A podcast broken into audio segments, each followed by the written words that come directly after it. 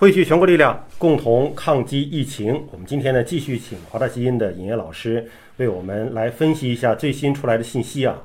有一个信息是关于患者的粪便当中检测出了病毒 RNA 是呈阳性的。原来是说你是呼吸道的传播啊，那现在是不是意味着病毒活性变强了，消化道也可以传播了，能够进一步扩散了呢？并不是。在 SARS 期间的时候，就已经发现过 SARS 病毒也有类似的现象。这冠状病毒本来就有这个本事。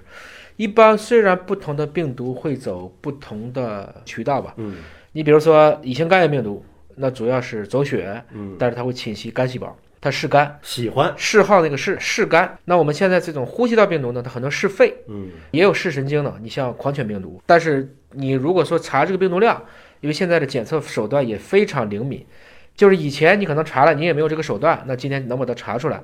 其实从 SARS 那个时候已经告诉我们，粪便当中的确在一定情况下是能检测出这样的病毒的，其实这也提醒了大家了，还是那个原来那两招，对吧？戴口罩、勤洗手，那就是这样的呀。因为你啊粪口传播，粪口传播嘛。对，你如果说是手接触到了一些不干净的东西，再吃到嘴里边，这不就粪口传播？没错，是这样子。所以呢，我觉得这个事情今天也很多人在问啊，要不要特别的去再怎么防护？我说这怎么防护呢？嗯，你说以后都不上厕所了，这不可能啊。有的说那个上厕所的时候冲马桶之前要先把盖儿盖上，防止它喷出来，是吧？